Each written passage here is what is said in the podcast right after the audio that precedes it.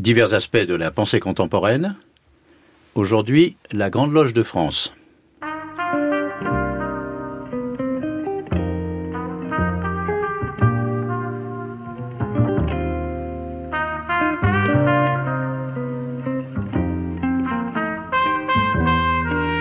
Une émission préparée et présentée par Clément Ledoux et Perry Willet.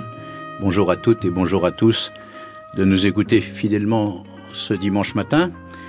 Alors aujourd'hui, nous allons parler de musique. Ce sujet peut paraître paradoxal versus la franc-maçonnerie, mais en fait, il y a des points de rencontre évidents et on va le développer tout à l'heure entre la musique, ses rituels, musique et initiation. Et pour cela, nous avons une invitée prestigieuse, euh, Madame Chanidi Luca. Vous nous avez fait l'honneur d'être présente pour cette émission. Vous venez d'un grand périple euh, en Autriche et dans le sud de la France et vous allez bientôt partir à Londres. Mais je laisse euh, Clément vous présenter à ceux qui ne vous connaîtraient pas. Bonjour Perry, bonjour à tous. Euh, Shani Diluka, vous êtes pianiste d'origine sri-lankaise. Vous avez étudié notamment au Conservatoire de Paris. Vous avez été marqué au début de votre carrière par la rencontre avec de grands maîtres, Leon Fleischer, Alfred Brendel ou Elisabeth Leonskaya. On ne peut pas tous les citer. Vous jouez dans le monde entier, Perry vient de le rappeler, en récital, en concerto ou en musique de chambre. Mais revenons au sujet de notre rencontre de ce matin. Nous présentons parfois en franc-maçonnerie la musique comme le plus immatériel de tous les arts. La musique serait initiatique. Que pensez-vous de cette approche et d'ailleurs comment définissez-vous la musique? Alors bien que n'étant pas euh, initiée à la franc-maçonnerie, c'est un questionnement qui me semble essentiel et la musique est en soi un voyage initiatique, un parcours initiatique. C'est un mystère, euh, je pourrais reprendre la phrase de Baudelaire, la musique creuse le ciel. C'est un mystère euh, qui se trouve dans l'indicible, dans l'ineffable de Yankelevitch. Proust en parle comme un, art supérieur, un art qui, est au-delà des mots, qui nous emmène à une sorte de communion des âmes. Et je pense que c'est vraiment euh, un accès à l'invisible, cet invisible dont on a tant besoin aujourd'hui euh, dans ce monde baigné de matérialité, cet invisible qui nous rapproche de la vérité. Euh, et j'aimerais reprendre cette phrase de Novalis qui pour moi décrit la musique et qui fut d'ailleurs un, une inspiration profonde pour Schubert. Et cette phrase est que nous sommes plus proches de l'invisible que du visible. Ça serait pour moi cela la musique. Alors, puisque vous faites euh, référence à quelques citations, vous savez que, bon, évidemment, la franc-maçonnerie est liée aux mythes et mythologies. Alors, j'ai euh, remarqué que Lévi-Strauss, il avait écrit La musique et la mythologie sont des machines à supprimer le temps, si bien qu'en écoutant la musique, nous accédons à une espèce d'immortalité. Euh, qu'en pensez-vous? Je trouve que c'est une phrase euh, essentielle, d'autant plus que les grands compositeurs se sont euh, inspirés de mythologie. Je pense à, Beethoven qui fut inspiré par Prométhée et par toute forme de mythologie euh, égyptienne, par des spiritualités d'ailleurs anciennes. Et, quand on pense à, cette idée d'immortalité, d'ailleurs Beethoven le cite, son immortel bien-aimé, je pense à Schubert qui lui est mort à 31 ans, mm. qui a composé plus de 500 et pourtant on sent cette idée d'immortalité dans cette musique. Euh, il d'ailleurs il le, il le donne au sens figuratif euh, il y a un leader qui, qui se nomme euh, Auf dem Wasser zu singen, en voguant sur l'eau, et on voit cette barque qui traverse le couchant entourée de cygnes. Et euh, chez Schubert, le cygne est le symbole de la mort. On, on connaît donc le chant du cygne qui fut son dernier cycle avant de mourir si jeune. Et il voit la mort comme une libération.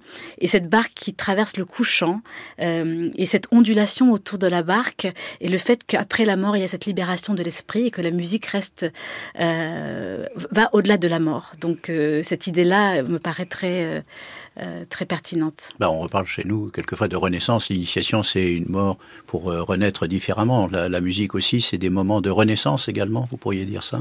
Oui, absolument. Je crois même que le motif musical n'est que euh, transformation, mort et renaissance. Quand on prend un motif euh, chez Wagner ou, Beethoven, souvent ce sont deux trois notes qui représentent l'âme qui voyage. Cette âme va se confronter à la difficulté, à l'obscurité. L'âme va mourir, elle va renaître, transformée et enrichie. Et cet élément, euh, comme le clair de lune de Beethoven, ces trois premières notes, par exemple, chez Beethoven, notre premier mouvement vont se retrouver au dernier mouvement ce sont les mêmes notes transformées, et donc il y a une sorte de renaissance dans, euh, d'ailleurs, dans une force de vie qui fait, euh, qui fait un contraste étonnant avec le désespoir du début. Donc ce n'est que euh, des, des morts et des renaissances. Ah, c'est intéressant parce que dans les exemples que vous avez donnés, vous parlez de, donc de renaissance, mais de l'épreuve de la terre, de l'épreuve de l'eau, de l'épreuve du feu. Ça doit dire quelque chose à ceux qui sont initiés en Grande Loge de France. Vous évoquez le, temps, je voudrais convoquer euh, celui de l'espace et le moment du, concert, et dans cet espace particulier, la, scène scène que vous avez pour, pour vous exprimer. Vous avez une, salle de concert, nous avons nos temples, vous avez vos codes, vos habitudes. Comment votre pratique musicale est-elle ritualisée? Comment appréhendez-vous cet, cet espace sacré? Alors je crois beaucoup au rituel. Euh, pour moi, le rituel fait partie d'une euh, mise en état. on se met dans une disponibilité et dans une réceptivité ultime. Et elle commence dès le début dans ma salle de travail, dans ma, dans, avec mon piano, euh, en ouvrant la partition comme un manuscrit ancien. Ce sont des, des oralités euh, qui sont ancestrales. Quand on ouvre euh, une partition de Bach, euh, il y a déjà trois siècles derrière moi, donc le temps déjà de cette partition a vécu et vivra après moi. J'ai cette euh, idée que la musique a une sorte d'éternité, déjà dès lors qu'on rentre dans cette matière euh, euh, sonore, mais vivante malgré tout. Et, le rituel est un moment où j'ouvre la partition, je, je, je, travaille sur table, comme pour déchiffrer, comme un archéologue, sentir les contours, la structure, l'architecture, les fondations de l'œuvre, qui nous permettent ensuite de mettre en avant le détail. Et il y a vraiment une forme de géométrie euh, qui est sur la partition avant même d'aller au piano.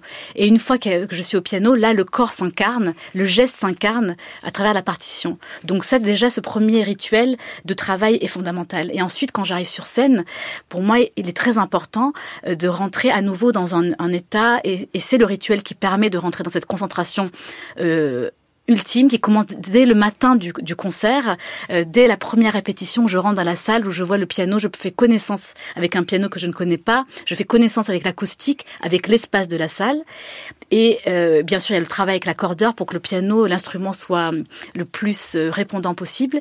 Et puis le soir, avant de rentrer sur scène, je lis de la poésie avant de voilà de, de, rentrer sur cette, cette scène. Souvent, ça peut être une salle de 2000 place. Ça peut être un, direct à la radio où on sait qu'il y a des centaines de milliers euh, d'écoutes et que ça va durer euh, de façon internelle. Donc, pour s'abstraire de toute cette pression et pour ne pas rentrer dans justement dans le jugement et le regard, ce rituel permet de rentrer dans la matière profonde, l'ineffable dont parlait Yankelevitch. Et quand j'arrive sur scène, il y a évidemment aussi l'apparat, la robe. Pour moi, c'est la robe. Ça peut être aussi un tailleur.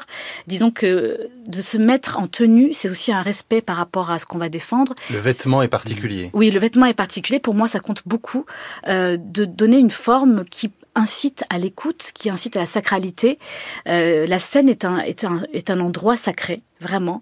Euh, d'ailleurs, dans certaines, dans certains arts, euh, au Japon ou en Inde, quand on pénètre dans la scène, il y a pratiquement un rituel. Nureyev disait d'ailleurs quand il arrivait sur scène que c'était le lieu où on, dialoguait avec les dieux. Et donc, quand on arrive avec l'apparat, on rentre dans un état de, concentration et on met aussi le public dans un état de concentration et d'écoute. Et puis, il y a le silence, évidemment, qui est fondamental avant de commencer à faire émerger la première note. Merci de rappeler que le rituel est important dans tous les tous les éléments de la vie, que ce soit dans votre métier ou que ce soit dans nos loges. Ah, vous savez, dans nos loges, on a l'habitude de parler de triangulation. Euh, c'est très important. Il y a peut-être le même pendant chez vous entre le, évidemment le compositeur, l'interprète que vous êtes, et puis le public. Est-ce qu'on peut faire un parallèle? Tout à fait. C'est le triangle fondamental, euh, ce parcours entre euh, l'œuvre, le compositeur. Euh, donc déjà, quand on a cette partition de, de, Beethoven ou de Schubert, de se mettre en dialogue avec le compositeur, avec ce qu'il a voulu défendre, le moment clé où il a écrit, par exemple Beethoven, quand il écrit l'Empereur, il est inspiré par Napoléon, il est inspiré par les Lumières. Donc cette énergie-là, on la, on la prend nous en, en tant qu'interprète. Et puis il y a notre propre vécu, notre propre âme qui, qui est habitée de, choses mystérieuses et qui va se mélanger au, langage du compositeur. Et enfin, le public qui va vivre le concert avec son âme aussi. D'ailleurs, Beethoven disait du cœur au cœur, de l'âme à l'âme. Et c'est cette triangulaire qui rend le concert unique, qui rend justement le, le moment unique. Un concert ne sera jamais le même qu'un autre. Et puis il y a le centre du triangle pour moi qui est très important et qui est ce centre où tout va se créer, euh, forme de d'infini, euh, cette sorte de, magnétisme. D'ailleurs, j'en parle à mes élèves euh, quand ils font un trio euh, entre un violon, violoncelle et piano. Je leur dis il y a une quatrième personne et cette personne elle est au centre. Et ce, quatrième, cet élément est fondamental parce que c'est là où tout se passe. Et quand je leur dis cela, c'est extraordinaire parce que tout d'un coup ils jouent différemment. Il y a une sorte de magnétisme qui se fait dans leur musique une résonance entre eux et ils sentent ce côté magnétique, ce pôle central qui va donner une dimension. Ce qu'on euh, appelle le quatrième pilier chez nous. Ouais, donc c'est Mais on va peut-être ah. faire un exemple musical. Est-ce que l'on pourrait écouter un petit moment d'une de, de vos interprétations? Et après, on parlera peut-être du rythme et de, de l'outil.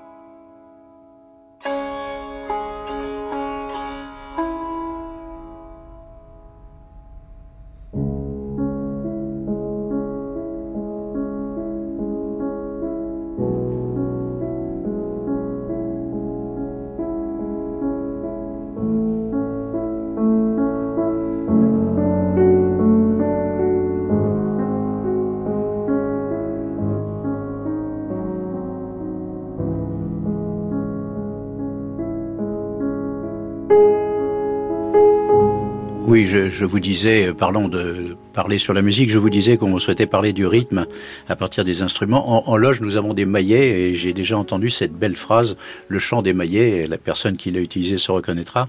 Mais comment construire un langage musical et quelle serait la mathématique de, de la musique? Alors, en quelques, quelques secondes, malheureusement. vous avez dû être surpris par l'écoute de cet extrait où on commence par des sons de sitar et ensuite le piano fait d'ailleurs ce rythme de triangulaire, de triolet. Ces trois notes qui vont vers le haut, c'est une forme ascendante, comme une sorte d'appel divin. Euh, la carte et la tierce. Donc c'est des symboliques euh, qui sont formidables et, et le rythme en l'occurrence c'est une sorte de rythme régulier quand on écoute ce clair de lune comme un battement de cœur, c'est exactement le rythme du battement de cœur et ce triolet qui nous emmène vers le divin, vers le divin. Et donc euh, quand on parle de piano, on parle d'une mécanique, on parle d'un instrument qui est au final du métal, du bois et, et un marteau qui frappe une touche. Donc le maillet pourrait être une sorte de parallèle et je pense à Pythagore qui a découvert le sens des intervalles en écoutant un forgeron taper avec un marteau. Et en écoutant ce marteau, il a entendu des sonorités et il s'est dit que ça ressemblait à la lyre euh, parce qu'il jouait de la musique, euh, Pythagore, et il a fait une expérimentation où euh, il a pris et pesé différents marteaux. Et chaque marteau donnait un son différent. Et de là est née la gamme avec ses sept notes et le rapport de poids. Il s'est rendu compte qu'une quinte, une tierce, une quinte, un octave ont des rapports mathématiques. Et là, Pythagore a dit que tout est nombre et la musique est nombre. Donc, il y a une mathématique musicale. Alors, vous évoquez votre votre piano, cet outil si particulier. Quel est votre rapport avec la l'outil et la main pour vous comme, comme, comme pianiste par rapport à cet instrument Justement, c'est une question très importante parce que le geste juste, comme le calligraphe, trouver cette pureté du geste, c'est aussi être en harmonie avec soi-même.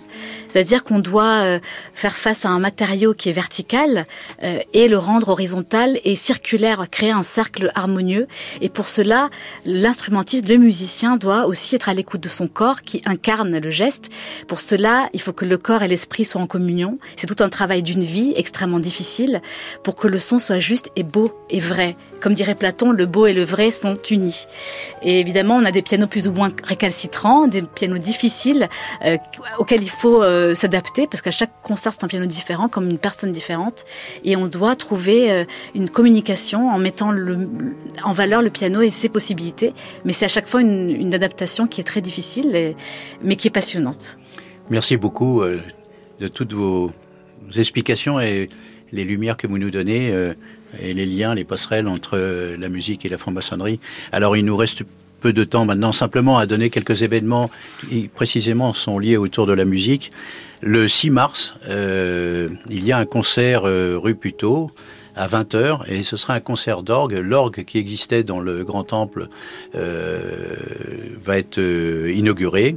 On écoutera évidemment du Mozart, du César Franck et du Clair qu'il faudra que l'on que l'on ravive. Il y a un autre événement. Oui, le vendredi 22 mars à 20h, au Grand Temple de la Grande Loge de France, se déroulera une grande soirée en faveur du SIDAction. Cette soirée est un moment important dans la collecte annuelle de dons en faveur du, du SIDAction. Notre grand maître de la Grande Loge de France, Thierry Zaveroni, a souhaité aller dans le sens de l'aide à la recherche médicale. Les fonds collectés soutiendront notamment euh, la recherche en infectiologie. Et euh, Chani Di Luca, vous nous ferez l'amitié de participer à cette grande soirée le 22 mars à 20h au Grand Temple de la Grande Loge de France en faveur du SIDAction. Et puis euh, la cérémonie de devoir de mémoire le 16 mars à 14h30, c'est un samedi. Euh, tous ces événements en présence du très respectable grand maître. Donc euh, vous pouvez voir tous les événements, ils sont nombreux, que ce soit à Paris en province organisés par la Grande Loge de France ou par quelques loges. Tout ceci est, consultable sur le site www.gldf.org. Il me reste à remercier Luc Jean Reynaud à la réalisation, Ruben Carmazine à la technique et Claire Poinsignon, attachée de production. Euh, nous vous donnons rendez-vous au mois d'avril, le 21 avril, et en attendant que la musique soit dans les cœurs. Très bon dimanche à toutes et à tous.